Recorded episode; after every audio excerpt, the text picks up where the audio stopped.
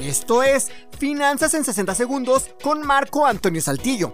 ¿Te imaginas poder hacer una compra hoy y pagarla hasta dentro de 50 días después? Esto es posible gracias a las tarjetas de crédito. Para esto, debes tener ya bien identificados cuándo es tu fecha de corte y cuándo es tu fecha límite de pago. ¿Ya sabes cuándo son?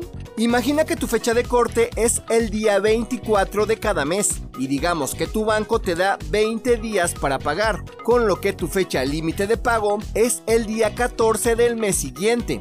Si por ejemplo haces una compra el día 25 del mes de diciembre, quiere decir que podrás pagar hasta el día 14 de febrero.